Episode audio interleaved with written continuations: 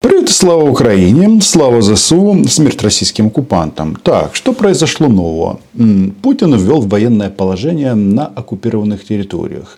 Ну, по большому счету, здесь ничего нового нет, за исключением того, что шаг за шагом а, российское государство а, посредством работы своих органов власти приближают все к тому, что эти негодяи объявят нам войну, а это уже можно будет трактовать а, как возможность использования ядерного оружия.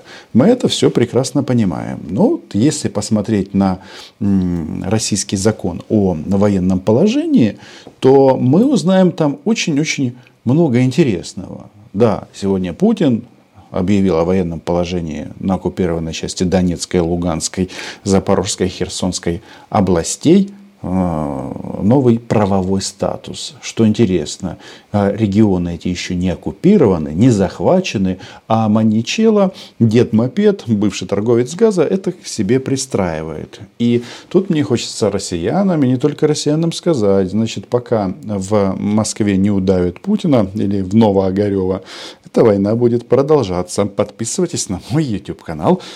Называем здесь вещи своими именами. Значит, что интересно в этом, а, в этой новелле, в военном положении в России?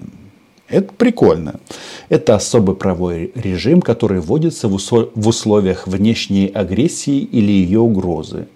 То есть сначала а, проводилась, как они говорят, операция по освобождению – то есть оккупации. Потом они это в своем законодательстве назвали частью России. И теперь выяснилось, что это не они напали, а на них напали.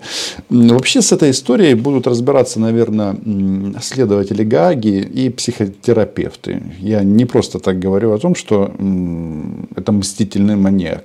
Заметьте, так, решение такого рода он обычно принимает из бункера. Спустится туда и по скайпу общается со своими плебеями. В этом плане плане интересно, что военное положение последний раз, судя по всему, а, объявлялось а, в СССР в, в, в, в годы Великой Отечественной войны, как это было написано в советских учебниках. В частности, 22 июня 1941 года, и тоже не на всей территории Советского Союза, а в основном в европейской части. Ну и далее там в других регионах, там и на морском транспорте, и на речном. А, не суть. Суть в другом. Суть в том, что маньяк а, так долго ходил со своими дедами и не только дедами на палке, что, кажется, а, почувствовал вот это вот, а, что он тоже чуть-чуть Сталин на полшишечки, наверное, уже прохаживается ночью по Красной площади и смотрит, как бы это поменять. Ленин на Путина готовит так себе, так сказать, себе лесбище а, вечное. Единственное, хочется напомнить этим ребятам, что вообще-то, вообще-то Сталин тоже в мавзолее немножко лежал, а потом его вынесли и в стену закопали. Ну, затолкали, замуровали. Не знаю. Я думаю, что могилы у маньяка, кстати, не будет, если честно. Но то такие. Значит, э, тут что важно. А, война продолжается. Для нас это вообще ничего не меняет. Послушайте, мы как э, отстреливали российских оккупантов, так и будем это делать. Кстати, вот вчера мы разбирали выступление генерала армии Суровикина. Вообще-то он кто? Он исполнитель. Это голос Путина. И все вот эти вот решения, которые они там сейчас на оккупированных территориях территориях реализуют, это, в принципе, а, подготовка к этому военному положению. Больше всего меня э, возмущает то, что они начали сбрасывать с Каховской ГЭС воду, затопят населенные пункты. Но это, ну что, современные нацисты. Тут э, все понятно. Так вот, что тут важно? Значит, какие основания для введения военного положения? Российское законодательство прописывают. Все у них тут очень-очень любопытно. Значит, первое. Вторжение иностранных войск или нападение иностранных войск на российские войска, где бы они ни находились. Бомбардировка иностранными войсками или другое применение оружия против России. Засылка иностранными государствами агрессивных вооруженных групп в Россию. В Россию блокада российских портов или берегов, разрешение иностранного государства использовать свою территорию для атаки на Россию. Ну, вообще, если э, учесть, что здесь во всем э, то, что делают россияне, работает принцип «то, кто обзывается, тот так называется», вот здесь вот перечислены действительно все пункты, дословно, каждый из этих пунктов, которые э, соответствуют военному положению в Украине. Значит, и группы сюда вооруженные отправлялись. Это то, что они называли когда-то ЛДНР все эти 8 лет. И блокада портов, и в Беларуси размещение войск, ну и, собственно говоря, нападение а, на украинскую армию. Так что в данном случае все прописано очень и очень четко а, в украинском законодательстве. Да, мы живем в режиме военного положения. Так вот, что тут прикольно в этой теме, что теперь будет происходить на оккупированных территориях, там, где они сейчас а, контролируют. Они же не все завоевали, но тем не менее. Когда ты читаешь ограничения в зоне а, военного положения, выясняется, что Россия вся целиком уже много лет живет при военном положении. Просто об этом россиянам решили не говорить. Они их медленно-медленно поджаривали, там, Навального там, и всех остальных. Навальный, кстати, вчера из тюрьмы говорил о том, что Путин войну проиграет. И очень э, много, ну, немного отдельно остановился на том, что э, Российская Федерация проиграет войну, потому что коррупция в армии и в Росгвардии. Ужас просто эти коррупционеры. Так вот, почему я говорю о том, что Россия долго, э, последние годы живет при военном положении. Во-первых, э, ограничения в зоне военного положения предусматривают военную цензуру в сфере коммуникаций. Цензура в России много-много лет. Запрет митингов и забастовок. Это в России тоже э, давно введено. Запрет общественных, международных или иностранных организаций, подрывающих безопасность страны. Всякие иноагенты, нежелательные организации. Все это тоже давно, много лет уже внедрено в российском государстве. Далее.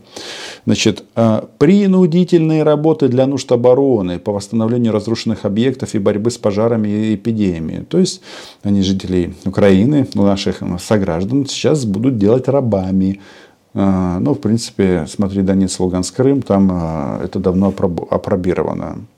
Так, изъятие частного имущества с последующей компенсацией. Ну, в части воровства, мародерства Россия впереди планеты всей. Это тоже не является новшеством. Да? Любители стиральных машин хреновые. Так, значит, интернирование неблагонадежных граждан и граждан стран-агрессоров. Как вам такое? А там живут везде э, граждане страны агрессора, потому что там живут украинцы, граждане Украины, а они взяли территорию, назвали теперь Россией. А теперь вот все ждет интернирования. Вот так вот. Единственное непонятно, что-то там э, маньяк, когда оглашал это решение, он говорил о Гитлере, нацизме. Так это вот же оно. Вот чистой воды нацизм. Значит, что еще? Ограничения в зоне военного положения предусматривают особый режим работы критической инфраструктуры, эвакуация важных объектов и людей. В части людей это значит депортация, эвакуация важных объектов. Это значит, что они сейчас будут шнырять по Херсону, вывозить музеи, грабить, грабить, грабить и грабить. Но только теперь это будет обосновываться ну, вот, военным положением. Значит, что еще? Усиление охраны общественного порядка, ну, понятно, ограничение выезда и, в, и въезда, и свобода передвижения, досмотр, ограничение выбора места жительства. Ну, чисто фашня. Российская фашня, как все это давно введено. Ну и ограничение на выезд. Как же они это любят? Ограничение, ограничения. Железный занавес. Сраный осколок недобиток Советского Союза. Комендантский час, ну это понятно. А, так, эм, усиление секретности в государственных и местных органах. Ой, Путин секретный, поэтому он в бункер заполз и говорит, что да, я одет мопед. Все секретно. А, из важного, значит, ограничение продажи оружия, опасных веществ, наркотиков, лекарств и алкоголя, их, их временное изъятие у граждан. А, водку запретил Путин продавать на оккупированных территориях. Но я боюсь, так и до бунта недалеко. В Донецке, например. Ну, посмотрим. Ну, вот это вот временное изъятие у граждан. Да, вот мародеры, мародерку прописывают. Ну, всегда все одинаково. То есть, резюме. Война продолжается. Нам не важно, как они называют это в, своем законодательстве. Будет очень тяжело. Тут Рамзан Ахматовича, а, Дон Дон Кадыров снова нам грозит всякими карами. Кстати, они, когда Путин сидел в бункере и подписывал указ о военном положении, они атаковали там, Винницкую область, хотели и Киев атаковать, и атаковали, но ракеты сбили. Короче, все выводится в российском законодательстве на, уров... на новый уровень. И закончится это а, в тот же день, когда м, дед мопед м, открутит ему, выкрутит ему свечи, и он перестанет вот это дрычать на весь мир. Подписывайтесь на мой YouTube канал, лайки или репосты, сохраняем оптимизм, смерть российским оккупантам, всем. Да, да, дед мопед, всем.